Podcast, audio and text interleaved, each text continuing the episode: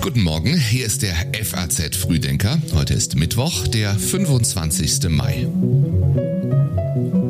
Und darum geht es heute früh, soll russisches Vermögen für den Wiederaufbau der Ukraine genutzt werden. Gesundheitsminister Lauterbach sieht keine neue Pandemie. Und in Stuttgart beginnt der 102.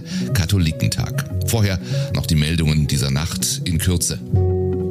Nach dem Massaker an einer Grundschule im Bundesstaat Texas hat US-Präsident Joe Biden schärfere Waffengesetze gefordert. Ein 18 Jahre alter Angreifer hatte nach Angaben der Polizei das Feuer in der Schule einer Kleinstadt eröffnet. US-Medien zufolge wurden mindestens 19 Kinder getötet.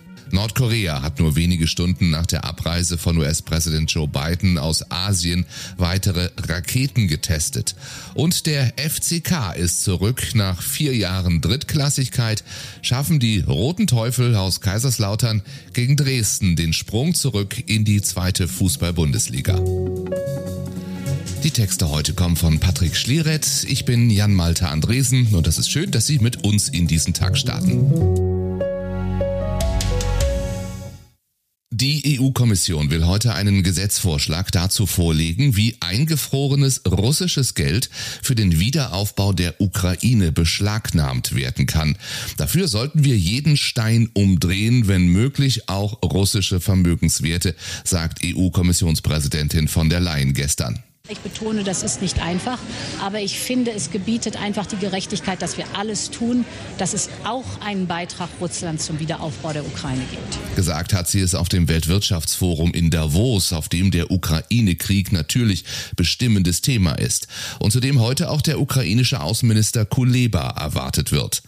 Auf Twitter hatte er jetzt geschrieben, die russische Offensive im Donbass ist eine erbarmungslose Schlacht, die größte auf europäischem Boden seit dem Zweiten Weltkrieg. Sein Land brauche insbesondere Mehrfachraketenwerfer und Langstreckenartillerie. Bei seinem Auftritt in Davos heute wird Kuleba diese Forderung wohl erneuern.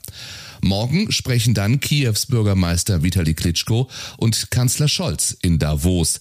Der deutsche Bundeskanzler wird da gerade erst von seiner Afrika-Reise zurückgekehrt sein, bei der Meinungsunterschiede hinsichtlich des Ukraine-Kriegs offen zutage traten. Bei einem Treffen mit dem südafrikanischen Präsidenten Ramaphosa bekräftigte Scholz den Sanktionskurs des Westens gegen Moskau. Ramaphosa hingegen kritisierte die Strafmaßnahmen. Selbst jene Länder, die Zuschauer oder gar nicht Teil des Konflikts sind, werden unter den Sanktionen leiden, die gegen Russland verhängt wurden, sagte der südafrikanische Präsident. Erst Corona und jetzt die Affenpocken. Diesen Vergleich werden viele ziehen und doch sagt Bundesgesundheitsminister Lauterbach. Was wir mit den Affenpocken gerade erleben, ist nicht der Beginn einer neuen Pandemie.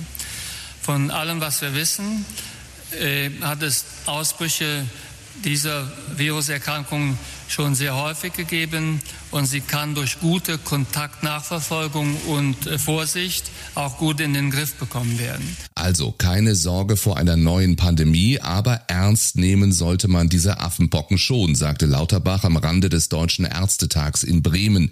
Im Krankheitsfall empfiehlt das Robert Koch Institut eine Isolation bis zum Abfall der durch den Erreger verursachten Krusten, mindestens jedoch 21 Tage lang.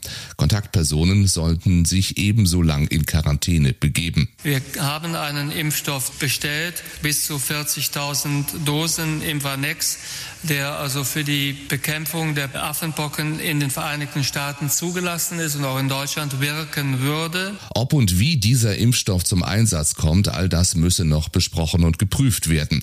Die Hauptrisikogruppe seien homosexuelle Männer, sagte Lauterbach, dies sei aber keine Stigmatisierung.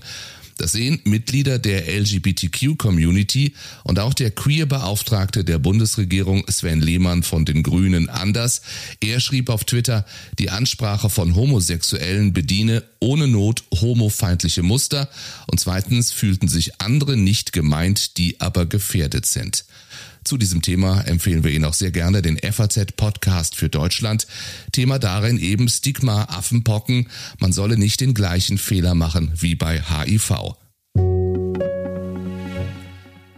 Erstmals zeigen Bilder, wie kompromisslos China gegen die muslimische Minderheit der Uiguren vorgeht. 2800 Fotos von Internierten im chinesischen Xinjiang gehen um die Welt. Die Aufnahmen sind Teil eines umfassenden Datenleaks. Ein Verbund internationaler Medien berichtete über Polizeidokumente, die bei einem Hackerangriff auf Polizeiserver erbeutet worden sein sollen. Dokumente zeigen die Gründe, weshalb Personen offenbar interniert oder verurteilt werden. Ein Mann wurde etwa zu zehn Jahren Haft verurteilt, weil er mit seiner Großmutter islamische Schriften studiert habe. Ein anderer bekam 17 Jahre, weil er sich, Zitat, unter dem Einfluss von religiösem Extremismus einen Bart hatte wachsen lassen. Zitat Ende. Die deutsche Außenministerin Baerbock forderte eine transparente Aufklärung der Vorwürfe und sprach die schockierenden Berichte bei einer Videokonferenz mit ihrem chinesischen Amtskollegen an. Bundesfinanzminister Lindner sagte, die enorme Abhängigkeit der deutschen Wirtschaft vom chinesischen Markt sei angesichts dieser Enthüllungen besonders bedrückend. Die deutschen Handelsbeziehungen müssten diversifiziert werden. In Stuttgart eröffnet heute der 102. Katholikentag und zieht weniger Gläubige an. Bis Sonntag werden fast 1500 Veranstaltungen angeboten, darunter Gottesdienste, Podien und Workshops. Gäste sind unter anderem Bundeskanzler Scholz, der Bundespräsident Frank-Walter Steinmeier und die Klimaaktivistin Luisa Neubauer. Zwar findet der Katholikentag vollständig in Präsenz statt, aber voraussichtlich mit deutlich weniger Teilnehmern als vor Corona. Bei der letzten Ausgabe in Münster vor vier Jahren kamen fast 90.000 Gläubige. Diesmal rechnen die Veranstalter nur mit 20 bis 30.000. Grund für den Rückgang seien die Pandemie und die Unsicherheit in der Gesellschaft, sagte Britta Baas, die Sprecherin des Zentralkomitees der deutschen Katholiken. Umfragen zufolge genießt die katholische Kirche aber auch nur noch geringes Ansehen in der Bevölkerung. Die Austritte mehren sich tritt heute der Frankfurter Oberbürgermeister zurück. Für heute Vormittag 11.30 Uhr hat Peter Feldmann auf jeden Fall ein Statement angekündigt. Es solle nur kurz werden, im Anschluss auch ohne Gelegenheit für Rückfragen.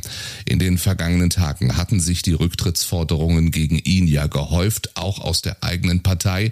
Das Thema hatten wir gestern früh ausführlich. Mehr dazu online auf faz.net. Und sollte der OB zurücktreten, erfahren Sie es da natürlich als erstes. Das war dann auch schon das Wichtigste vom Mittwoch. Da können wir doch schon mal auf morgen schauen. Morgen ist Feiertag, Christi Himmelfahrt, wie immer, 40 Tage nach dem Ostersonntag.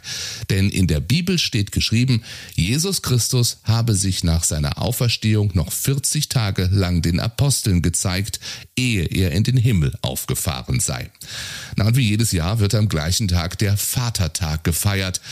Haben die beiden Feste irgendetwas miteinander zu tun? Ob wirklich ein inhaltlicher Zusammenhang besteht, darüber scheiden sich die Geister.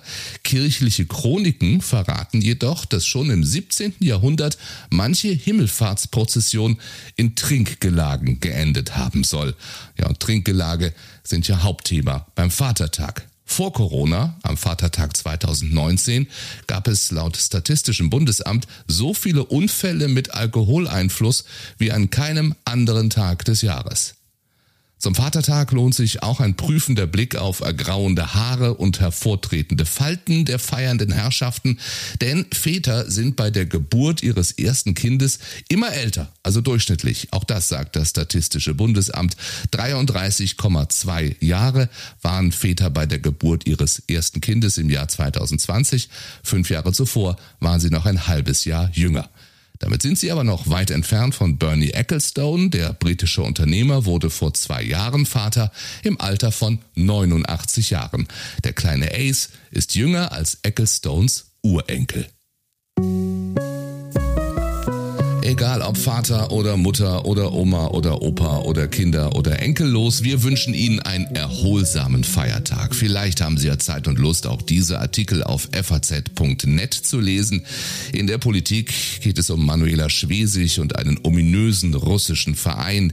In der Wirtschaft Kühlschränke gegen den Klimawandel und in der Gesellschaft die letzte Telefonzelle in New York abgerissen. Am Freitag hören wir uns wieder, wenn Sie mögen, wie immer morgens früh um sechs. Bis dahin einen schönen Mittwoch für Sie.